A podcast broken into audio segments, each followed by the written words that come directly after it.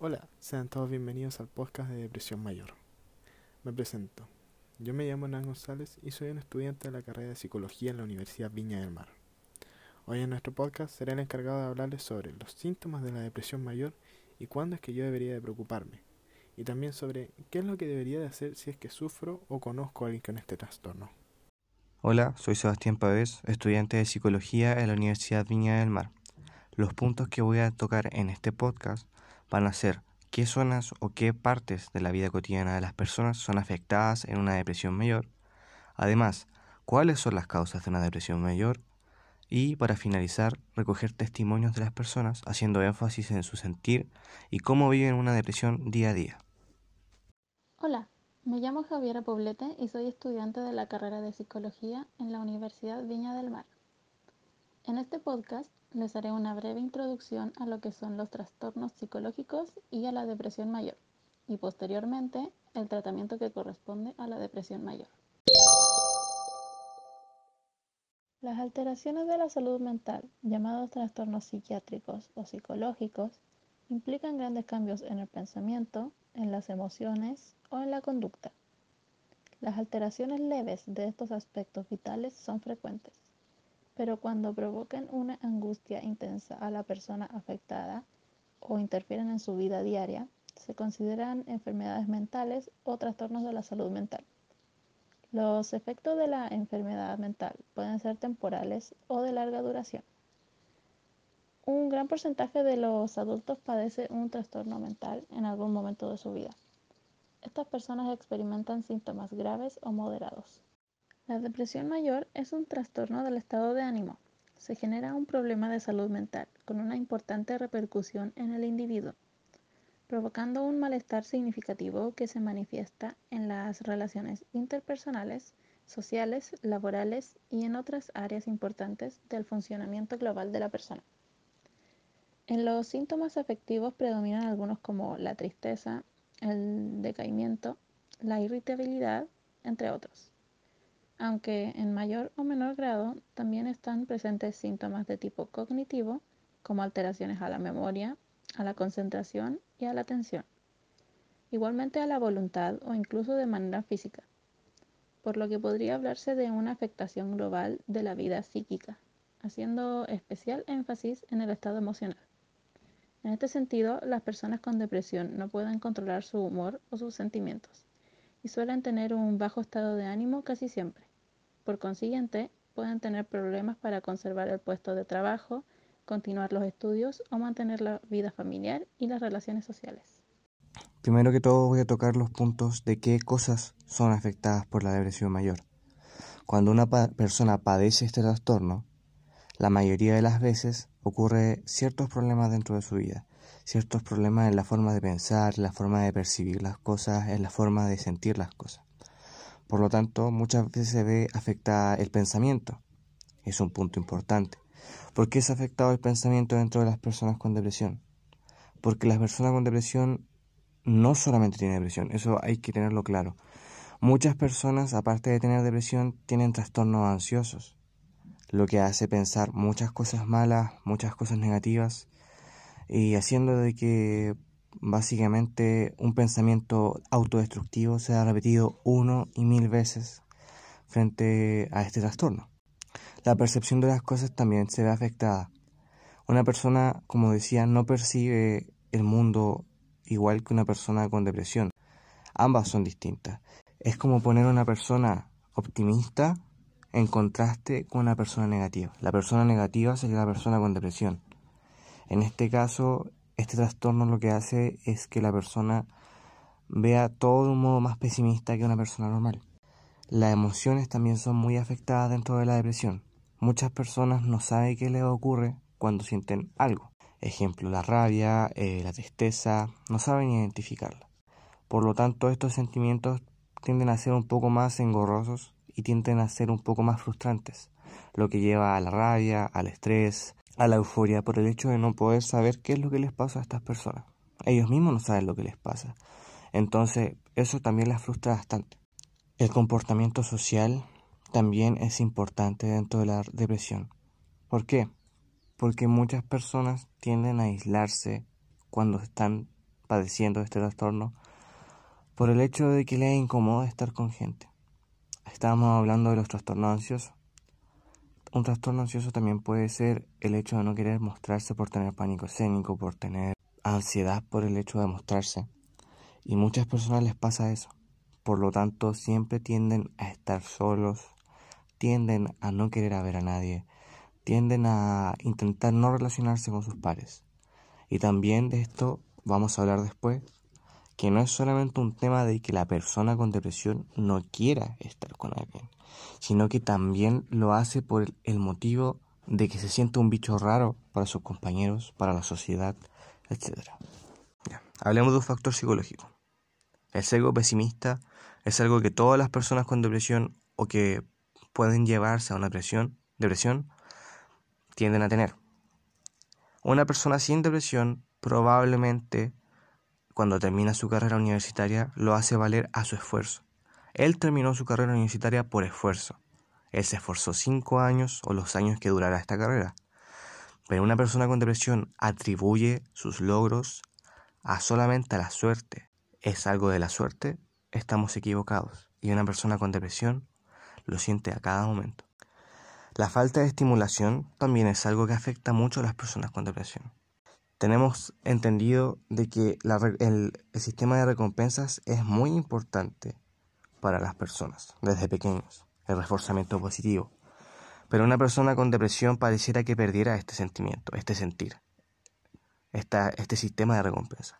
Porque una persona con depresión ya no siente lo mismo al sentir placeres en la vida, como el hecho de disfrutar una buena comida, como el hecho de salir con sus amigos, el hecho de ser feliz, el hecho de dar una vuelta.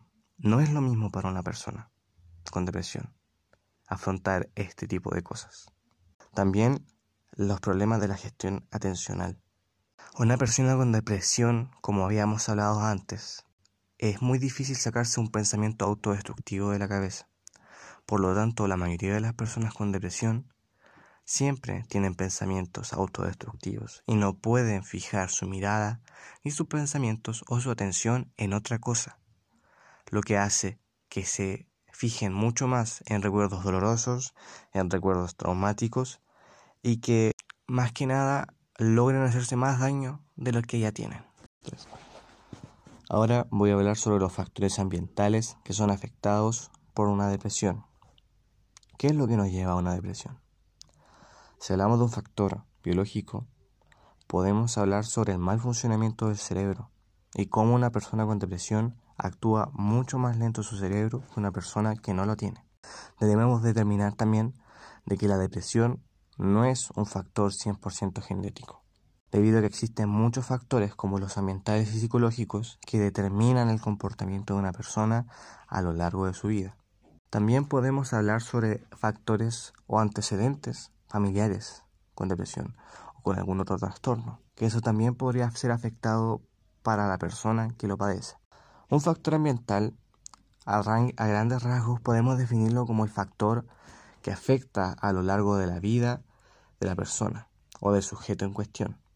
Un factor ambiental importante y lo que desencadena grandes trastornos dentro de la adolescencia o de las personas adultas es la niñez. Es fundamental y no es secreto para nadie de que la niñez y los niños son una esponja, un ambiente en el que no puede ser criado adecuadamente, un mundo lleno de violencia, un mundo lleno de gritos, o de cualquier otra cosa, esto podría afectarle directamente al niño en su etapa adulta o adolescencia, desencadenando muchos problemas y uno de estos es la depresión. Muchas veces tendemos a, a, pensar de que los niños no saben lo que ocurre, de que los niños solamente se dedican a ser niños, pero poco entendemos de que si nosotros le damos al niño, también podemos hablar de factores socioeconómicos. Muchas veces las personas con depresión están en un ámbito socioeconómico muy bajo. La mayoría de veces es la pobreza. Esto puede desencadenar muchas cosas, como el hecho de que no se va a poder comprar las cosas que tiene el resto, haciendo que lo discriminen, que quizás pueda ser la burla de sus compañeros de trabajo o la burla de sus compañeros de colegio, y que gracias a esto se le puede crear una depresión o una frustración dentro de algo que él no puede cambiar ni controlar, porque una parte socioeconómica o lo que nosotros vivimos socioeconómicamente no podemos cambiarlo tan simplemente. Los niveles de estudios también es muy importante. Las personas se sienten mal cuando ven de que su nivel de estudio es bajo, cuando ven de que la sociedad les da la espalda por el hecho de no tener un nivel de estudio alto, cuando se ven ligadas a que tienen que van, que van a tener que trabajar toda su vida por el hecho de no haber estudiado una carrera universitaria. Esto deprime mucho a las personas. También hay acontecimientos vitales dentro de la vida que pueden ayudar a tener una depresión, como pueden ser la pérdida del empleo, la pérdida de un familiar cercano o querido, la pérdida de algún objeto valioso también, no un objeto valioso en tanto monetario, sino objeto valioso en tanto sentimentalmente, la soledad también, el divorcio, historia de abusos sexuales, que esto es muy importante. La depresión también puede ser causada debido a un trauma. También hay enfermedades que causan dolor y o discapacidad. En este caso, las personas que sufren discapacidad se ven vulneradas de una manera extendida, de una manera gigante, discriminadas por la sociedad. Una persona que tiene discapacidad tiene muchas más posibilidades de ser molestada por la sociedad. Más que nada nosotros estaríamos hablando de burlas de compañeros de curso, burlas de compañeros de trabajo, etc. Y que esto para las personas con discapacidad también les genera una molestia, una tristeza, una soledad, una discriminación. También el abuso de sustancias no es secreto para nadie, de que también causa este tipo de síntomas, como la soledad, y que esto conlleva a la depresión. Ahora hablaremos sobre los síntomas de una depresión mayor y cuándo es que debo de preocuparme. Hay varios síntomas que son característicos de la depresión mayor. Claramente estos síntomas dependen del paciente, ya que no todas las personas con este trastorno tendrán los mismos síntomas, pero los principales que se presentan son los siguientes. Puede haber una agitación, inquietud, irritabilidad e ira en la persona. Pueden volverse retraídos o aislados, sentir fatiga y falta de energía sentimiento de desesperanza, indefensión, inutilidad, culpa y odio a sí mismos, pérdida de interés o placer en actividades que alguna vez les eran placenteras, lentitud para razonar, hablar y hacer movimientos corporales. Algunos tienen fijaciones fracasos del pasado o autorreproches, dificultad para pensar, concentrarse, tomar decisiones y recordar cosas, pensamientos frecuentes o recurrentes sobre la muerte, pensamientos suicidas, intentos suicidas o suicidio. También se pueden presentar algunos problemas físicos inexplicables, como un dolor de espalda o de cabeza de la nada. En cuanto a la pregunta de cuándo es que debo preocuparme, la respuesta puede variar para cada persona, ya que a muchos no les interesa demasiado la salud mental. Aunque lo más recomendable es siempre estar preocupado sobre nosotros y sobre nuestra mente. La salud mental no es algo para tomar a la ligera, es algo igual de importante tanto como la salud de nuestro cuerpo. Si no puedes tener una mente sana, será imposible poder tener un cuerpo sano y una buena vida. Ahora seguiremos con los tratamientos para la depresión mayor.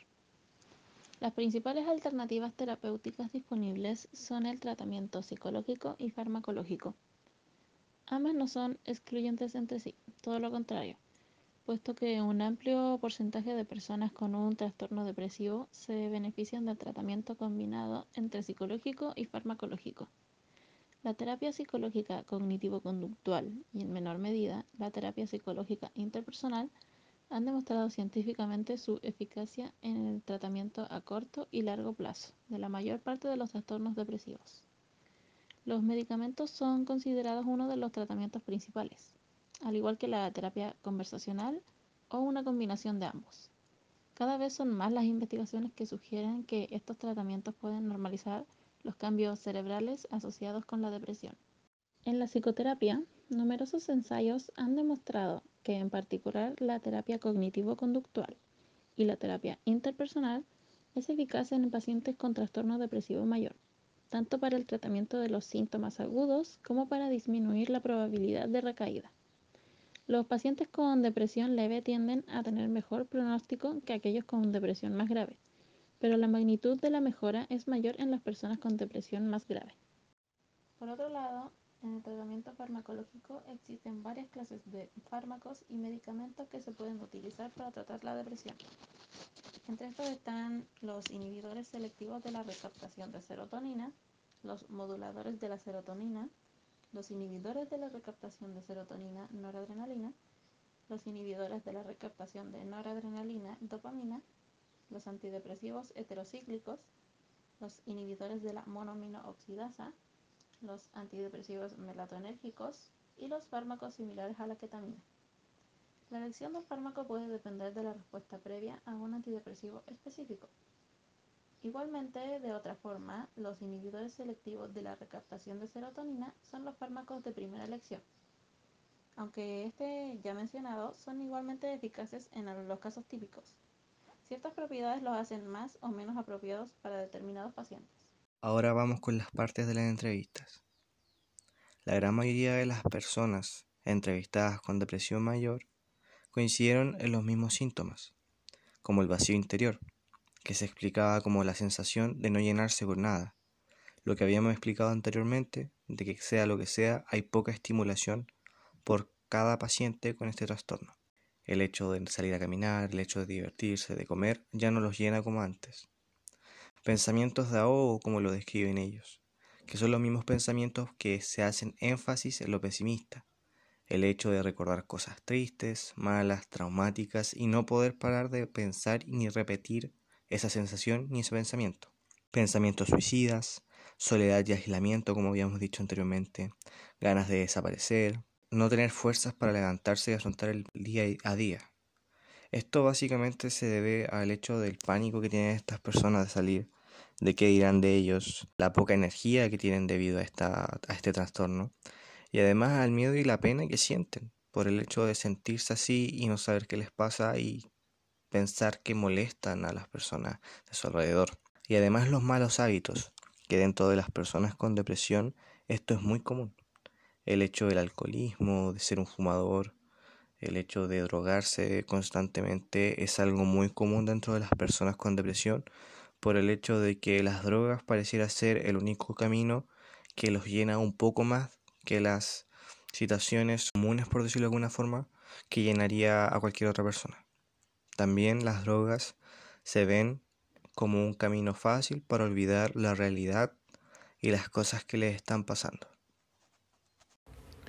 Ahora responderemos a la pregunta de ¿qué debo de hacer si es que sufro o conozco a alguien con este trastorno?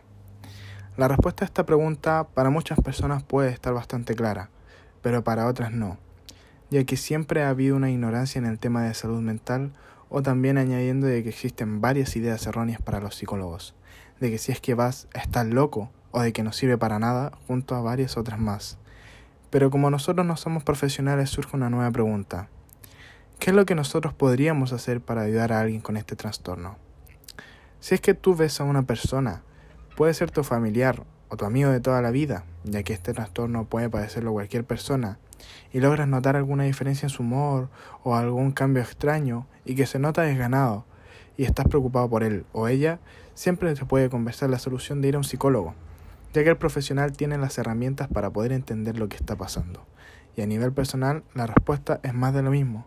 Jamás será una pérdida de tiempo preocuparte de ti. Puede ser psicológicamente o tanto como físicamente. Ir al psicólogo te puede ayudar demasiado, ya que el experto, con las herramientas correctas y necesarias que tiene, te otorgará su mano y te ayudará con tus problemas. Y ahora, como conclusión, nosotros queríamos dejar en claro lo importante que es la salud mental. Aún así, con la poca relevancia que se le puede entregar en Chile y todas las cosas que también pueden suceder al ser diagnosticado con depresión mayor. Lo poco empáticos que pueden llegar a ser algunas personas. También así mostrar los posibles gatillantes de estos trastornos. Pero aunque haya malas noticias, no todo es malo. Siempre podrás buscar ayuda profesional y siempre existirá alguien que te quiere ayudar y quiere lo mejor para ti, con cientos de soluciones, que también han sido nombradas algunas en nuestro podcast. Y ahora nos damos el tiempo de agradecer por habernos escuchado y haber estado en sintonía con nosotros. Ojalá tengan una excelente mañana, tarde o noche. Se despide Podcast Depresión Mayor.